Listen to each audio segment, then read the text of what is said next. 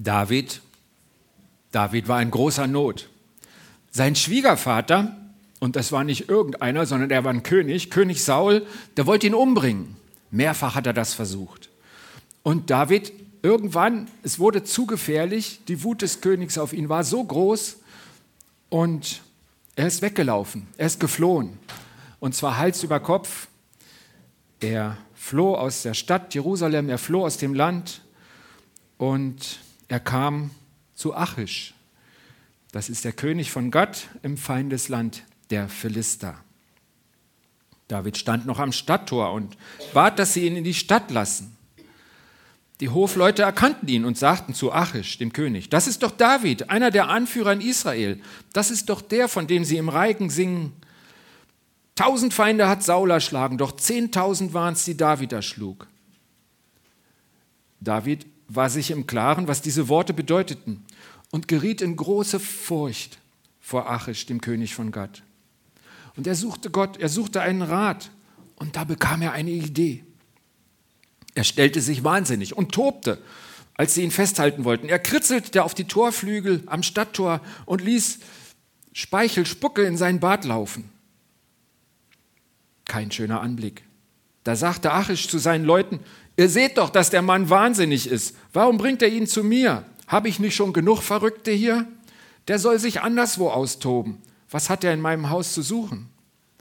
Da jagten sie ihn weg von der Stadt.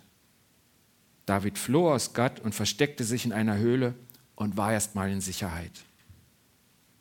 In der Höhle kamen Freunde zu ihm und auch andere Leute, die mit ihm, die bei ihm bleiben wollten, auch seine Familie. David war nicht mehr allein. Und dort dichtete er begeistert ein Loblied, ein Danklied an Gott. Und dieses Lied kennen wir. Es steht in dem Psalm, es ist der Psalm 34. Und der kleine Vers, die Jahreslosung, ist ein Teil aus diesem Danklied von David. Und wir wissen jetzt, wann er es geschrieben hat, in welcher Situation. Also ein Lied, und zwar das, was wir jetzt nachlesen können in der Bibel, könnt ihr nachgucken, was ich euch erzählt habe, kann man auch nachlesen, steht in 1 Samuel 21. Und das Lied auf das wir gucken, dieses Lied von David, hat eigentlich so drei Teile. Im ersten Teil, da lobt er Gott, so ähnlich wie wir gerade im Lobpreis oder vielleicht noch mehr. Ich weiß nicht, ich war ja bei ihm nicht dabei, aber da sind so ein paar ganz bekannte Sätze drin, die ihr wahrscheinlich auch schon mal gehört habt. Zum Beispiel hat er gedichtet, ich will loben den Herrn alle Zeit. Sein Lob soll immer, immer da in meinem Munde sein. Das ist aus diesem Danklied, als er da in der Höhle ist und merkt, Gott hat mich gerettet. Oder die auf ihn sehen, also auf den Herrn, auf Gott, werden strahlen vor Freude und ihr Vertrauen wird nie enttäuscht. Oder schmeckt und seht, wie freundlich der Herr ist, wohl dem, der auf ihn traut. Habt ihr das schon mal gehört? Das sind Worte von David, als er begeistert war und sich bei Gott bedanken wollte. Und dann kommen wir zum zweiten Teil des Liedes und David dachte sich so, ich will anderen helfen, dass sie auch so tolle Dinge mit Gott erleben. Und dann fragt er uns, also auch uns jetzt hier im Saal. Und das ist einfach eine Zeile in seinem Lied. Wer möchte gern gut leben und schöne Tage sehen? Okay? Und jetzt nehmt es mal als Frage an euch. Eine. Also ich auch. Wir zwei. Wir wollen das. Okay? Was erzählen wir jetzt dem Rest? Wer möchte gerne gut leben und schöne Tage sehen? Ich staune über euer asketisches Wesen, dass euch diese Frage nicht anzieht. Ihr verblüfft mich gerade ein wenig. Ich tue jetzt mal so, als wenn es mehr als wir beide sind, die das eigentlich möchten. Und verrate euch die Antwort, die hat der David auch gedichtet. Behüte deine Zunge vor Bösen und verbreite keine Lügen. Lass ab vom Bösen und tue Gutes. Suche ihm Frieden, suche Frieden und jage ihm nach. Okay, jetzt haben wir unsere Jahreslosung entdeckt. Die steht da ganz am Schluss von diesem Tipp von David. Eine kurze und konkrete Antwort auf die Frage, wer möchte eigentlich gut leben und schöne Tage sehen?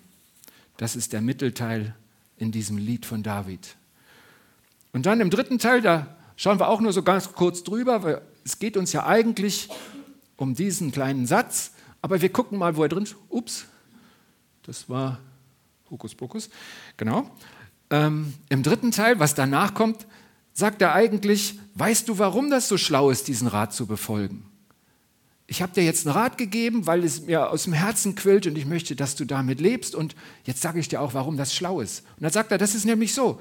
Denn der Herr beschützt die, die das Rechte tun, und er wird ihre Hilferufe hören. Wieder eine Zeile aus diesem Lied. Oder der Herr ist allen nahe, die verzweifelt sind. Er rettet die, die den Mut verloren haben. Und die aber, die ihm dienen, wird der Herr retten. Jeden, jedem, der auf ihn vertraut, wird vergeben. Er gibt uns Gründe dafür, sagt, ich habe einen guten Rat für dich, ich habe Grund, Gott zu loben, ich bezeuge, dass er mich gerettet hat, davon erzähle ich euch. Und übrigens, ihr solltet meinen Rat befolgen, denn auch dafür gibt es viele Gründe. Ein ganz schönes Lied. Vielleicht denkst du, ist doch egal mit Gottes Unterstützung. Ich komme auch so klar. Vielleicht denkst du das.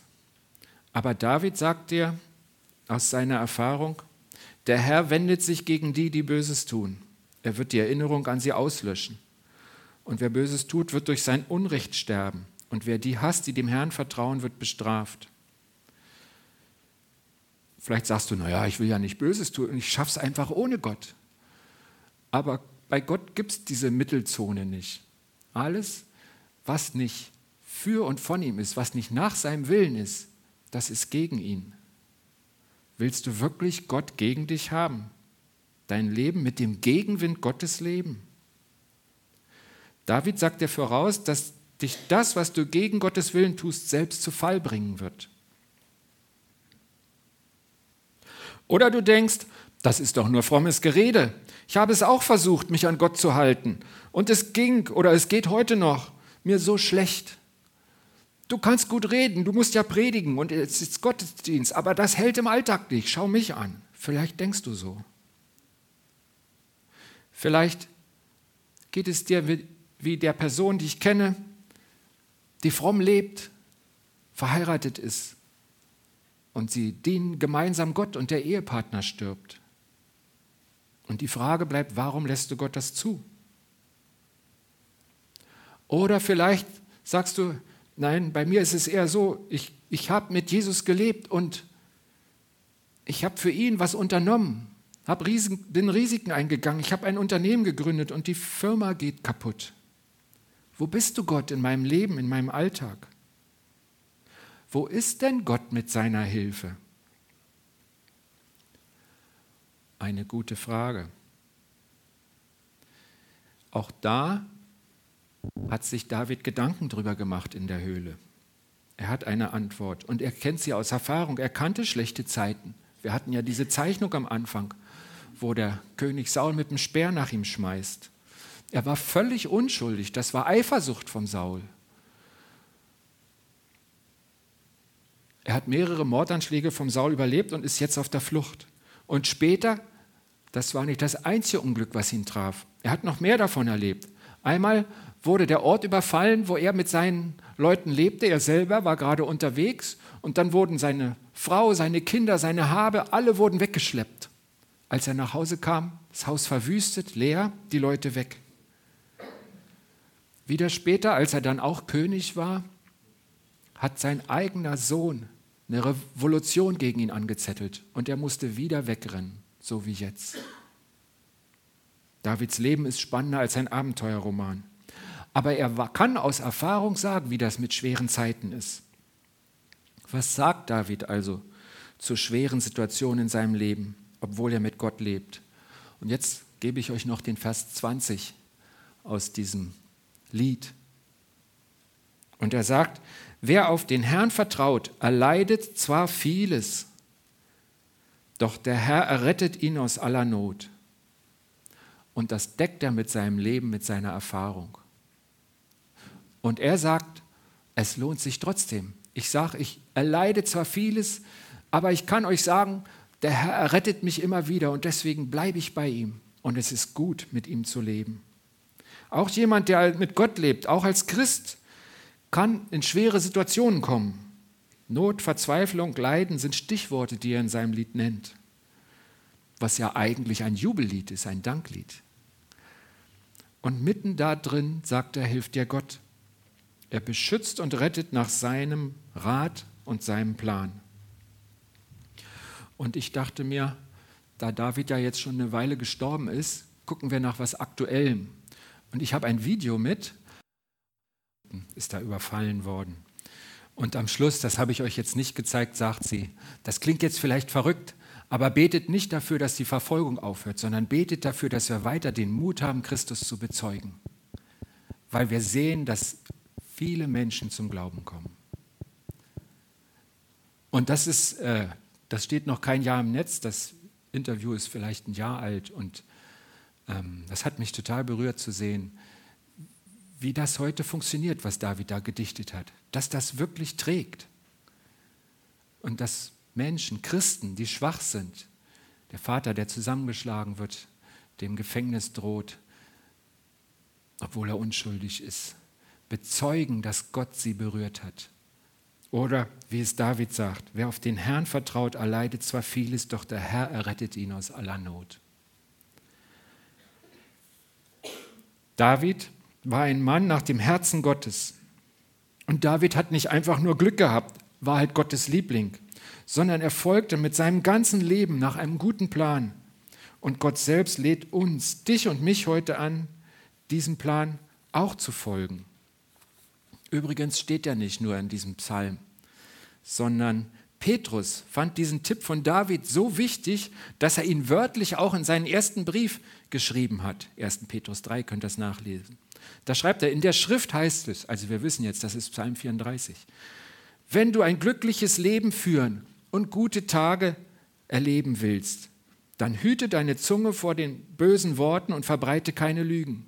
Wende dich ab vom Bösen und tue Gutes. Bemüht euch, mit anderen in Frieden zu leben. Der Herr beschützt die, die das Rechte tun, und er wird ihre Gebete hören. Der Herr wendet sich gegen die, die Böses tun. Da stehen dieselben Worte. Das war jetzt eine andere Übersetzung, aber es sind wirklich genau dieselben Worte. Und Petrus zieht diesen Schluss aus den Worten von David. Er zitiert das und dann schreibt er direkt daneben, deshalb sollt ihr alle einig sein, voller Mitgefühl und gegenseitiger Liebe. Seid barmherzig zueinander und demütig. Vergeltet Böses nicht mit Bösem. Werdet nicht zornig, wenn die Leute unfreundlich über euch reden, sondern wünscht ihnen Gutes und segnet sie. Denn genau das verlangt Gott von euch und er wird euch dafür segnen. Das ist der Schluss, den Petrus aus diesen Worten zieht, in dem unsere Jahreslosung steckt. Und es geht sehr viel ums Reden. Hier habe ich ein englisches Schild gefunden. Keine Jagd außer für Frieden. Dahinter ist irgendein Farmhaus. Ähm, jage den Frieden. Möchtest du den Frieden jagen? Gilt das dir? Spricht dich das an?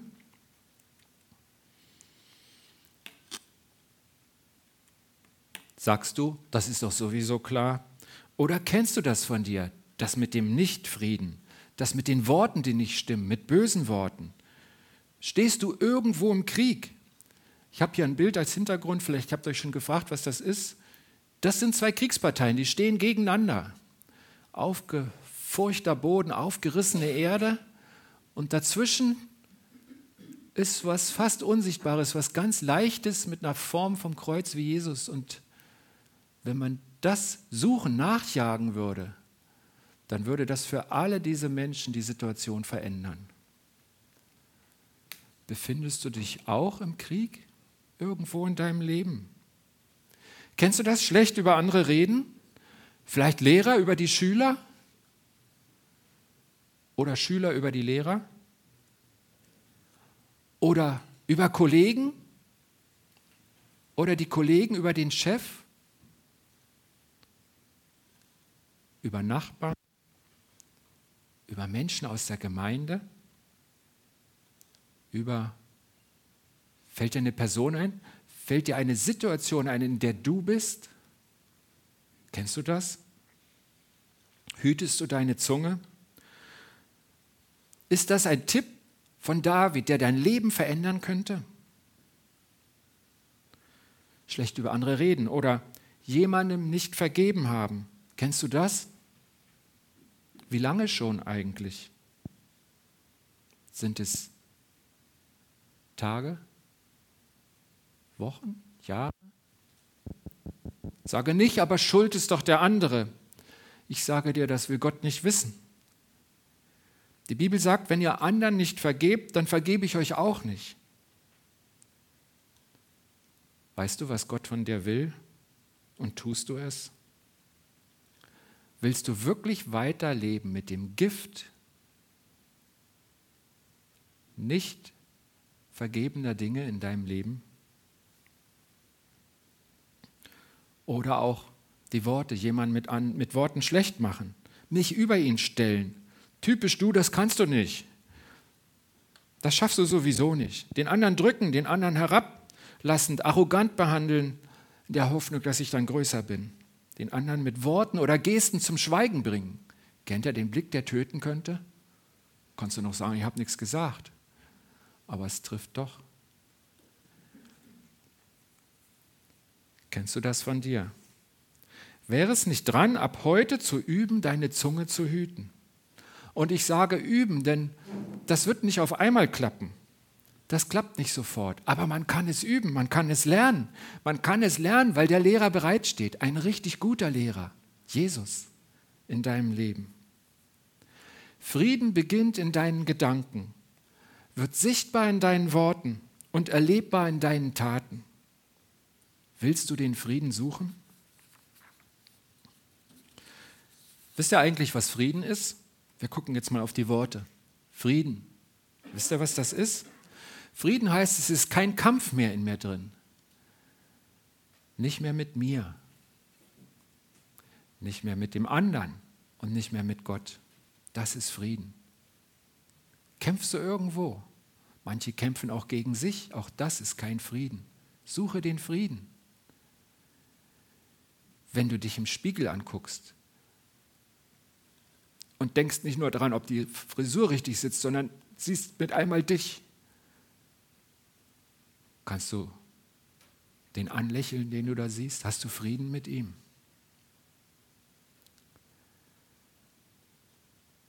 Jesus hat mal in seiner Bergpredigt am Anfang ein paar steile Sätze hingestellt und einer davon heißt, selig sind die Friedenstiften, denn sie werden Gottes Kinder heißen. Ein Wort an alle, auch wenn es manchen von uns leichter fällt, so Friedensstifter vom Natur her und andere, die sind vielleicht etwas kratzborstiger auf die Welt gekommen. Aber es ist ein Wort an uns alle. Wir können es alle üben. Frieden. Dann steht hier noch suchen. Ja, das war der Rückblick. Suchen. Suchen, da steckt drin, dass es ein Prozess ist. Das ist ein Weg, eine Entwicklung. Das ist nicht eine Sache, die man einmal wie so ein Schalter umlegt und dann ist sie da, Frieden an, Frieden aus. Nein, ich muss es suchen. Ich beschließe es und ich fange an, es umzusetzen. Es kommt nicht sofort, es dauert.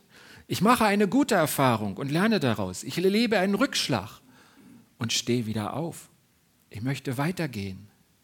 Ich lerne auch daraus. Ich werde immer besser im Frieden suchen und im Frieden stiften. Ein guter Weg. Und dann auch noch nachjagen. Jage ihm nach, dem Frieden. Dem Frieden nachjagen. Es kostet mich Einsatz. Nachjagen, das ist anstrengend. Da muss man was tun. Es ist nicht der kleine Extrapunkt am Schluss, sondern das ist der volle Einsatz. Die große Nummer. Ich habe mir so überlegt, stellt euch mal was vor, ihr seid in einem weitläufigen Flughafengebäude, ihr habt eine Tasche und einen Koffer und jemand rennt vorbei und reißt dir die Tasche aus der Hand. Dann musst du dich entscheiden, ob du ihm nachlaufen willst. Und eins kann ich dir sagen, wenn du den Koffer nicht loslässt, wirst du ihn nie kriegen. Du musst darauf vertrauen, dass deine Freundin neben dir oder dein Partner oder wer auch immer, gute Leute, die es gesehen haben, auf deinen Koffer aufpassen. Du musst ohne Last hinter deiner Tasche herrennen, wenn du sie wiederhaben willst. Und das ist Nachjagen. Und das steht über diesem Jahr mit dem Frieden, ihm nachjagen, sich einsetzen. Nur wenn ich mich ganz einsetze, fange ich den Frieden Gottes. Es ist die Jahreslosung. Sie begegnet uns vielleicht öfter. Und Gott fordert uns mit diesem Wort heraus, dich und mich. Willst du dein Leben mit allen Aufs und Abs unter den Segen Gottes stellen? Willst du erleben, dass dein Leben in der Summe gut ist und häufig schöne Tage kennt? Da stecken ja Versprechen Gottes drin. Willst du es ausprobieren? Willst du es sehen dieses Jahr, es auspacken, was er bereitet hat? Willst du durch mit ihm? Wenn ja, dann suche Frieden und jage ihm nach. Und prüfe doch, ob Gott dir nicht alle Versprechen hält, die er dir gegeben hat. Ich möchte mit uns beten.